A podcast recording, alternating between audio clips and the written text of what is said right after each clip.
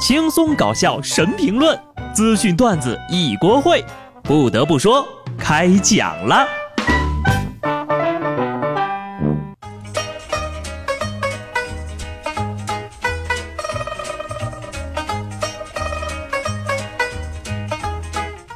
Hello，听众朋友们，大家好，这里是有趣的。不得不说，我是机智的小布。我在祖国的大西南给各位鞠躬了啊！在连续的几周的阴雨之后呢，终于是放晴了哈。一大早呢，我就迎着朝阳的光芒踏上了上班的小路，突然就发现我公司方向天空是乌云密布。待我细细一算，啊，原来是因为今天礼拜一呀。算了算了。不说这些丧气话，我们来聊点喜闻乐见的。话说呢，就在上礼拜五的七夕节，一小伙儿呢在商场门口摆好了阵势，正准备求婚呢。可突然间狂风暴雨袭来，气球呢全被吹跑了，蜡烛呢也全部吹倒了。真的是应了那句歌词儿啊，爱就像蓝天白云，突然暴风雨。哈！小伙子呀。这明显是老天爷不同意这门婚事呀！瞧见没有，这就是爱情，经不起风吹雨打。上周五呢，大胖也去表白了，我们是帮他出谋划策，绞尽脑汁儿啊，在纸板上镶嵌了很多电子管，用声控的方式亮出了女孩的名字和五二零等等。人姑娘一看呢，果然觉得很新颖，还说了。比那些摆蜡烛的求婚有创意多了。最后呢，用手机拍了几张照片，才拒绝他。我跟大胖说呀，如果一个女孩说喜欢成熟的男人，那就是喜欢有钱的，或者说会赚钱的。爱情可能需要基础，但基础有了，也可能难免被拒绝呀。说杭州的石先生精心挑选了一只七万块钱的手镯。还买了部苹果手机送给前女友求复合，可那姑娘呢把礼物收了，却表示不能复合。第二天呢，这石先生要回礼物的时候被拒绝了，气不过呀，就打电话报警，说自己被抢劫了。结果就因为报假警，被行政拘留了。这姑娘确实是个劫匪，劫走了你的智商啊！要说礼物照单全收，做女朋友还是不可能。这姑娘也是真的婊啊！一个是没底线的姑娘，一个是没脑子的小伙不得不说，还真有点般配。看来以后呀，这谈恋爱分手都得到公证处去走正规程序了。不过呢，两位最后都拥有了一副手镯，算不算命运公平啊？爱情呢，确实让人变得冲动与着急。下面这位托尼老师为了早点买房和女朋友共度日子，竟然说武汉哪一名男理发师赌博输光了女朋友的二百五十五万，他还跟女朋友说：“我赌博是为了赚钱买房，让你幸福啊，哥们儿呀，得亏你是拿钱去输光了，不是去炒股啊，否则现在可能还倒欠两百多万呢。”我跟大胖一说，他更难过了。一个有着二百五十五万还能把钱都给你去赌的女朋友，为什么这种女人我就碰不到？今年呢又没过上七夕节的各位呢，不要太难过啊。其实有时候你停下来环顾一下四周，或许就会发现，那个对的人就在你身边，还是个同性。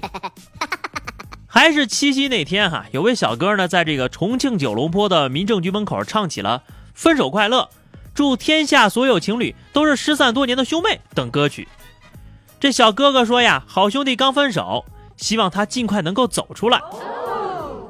大哥呀，你那好兄弟是刚分手，又不是刚离婚，你跑人家民政局门口添什么乱呢？这哥们儿呀，能活到现在，也是充分证明了九龙坡的年轻人整体素质都相当的高啊。要不就照这么作死的。早就被几顿男女混合双打了。不过话说回来啊，为什么你们那婚姻登记处会设立在商场里面呢？难道是诱惑情侣们逛着逛着就上楼把婚给结了？中国好基友，兄弟一生一起走。十六号凌晨一点多，在沈海高速上，一辆黑色的轿车打着双闪停在了硬路肩上，边上呀就是飞驰而过的车流。高速交警靠近后发现，这驾驶员呢正拿着手机打扑克呢。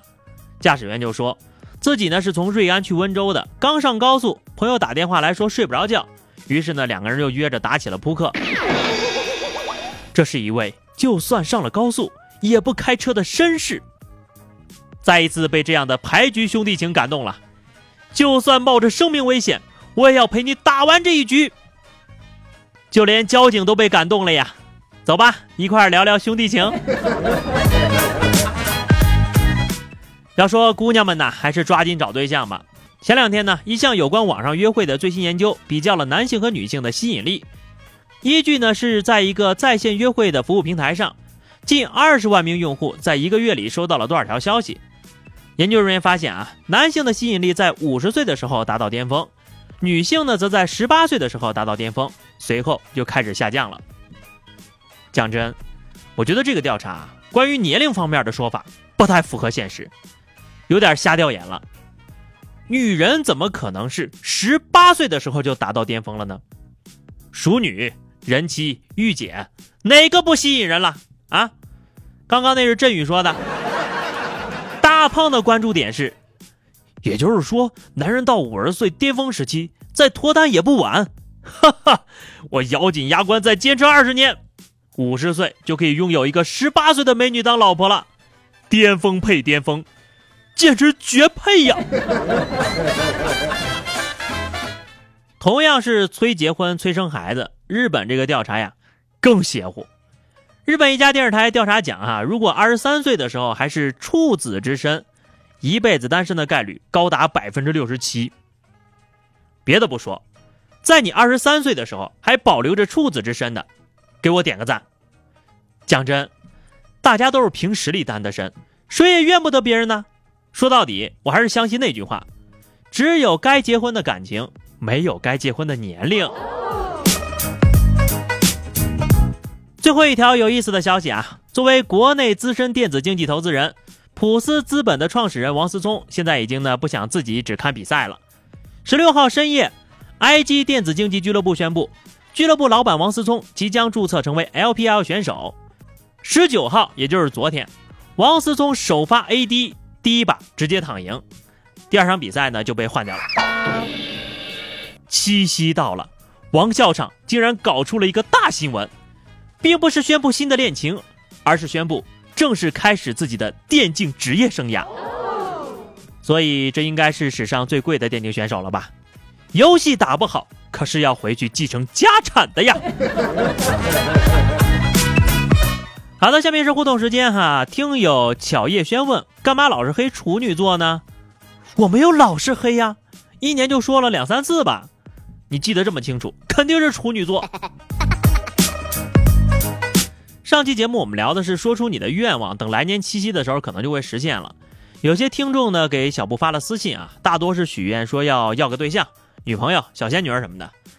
哎，可惜呀，我身边的资源也是阳盛阴衰呀，就只能建议大家去网购了解一下，只能帮你们到这儿了。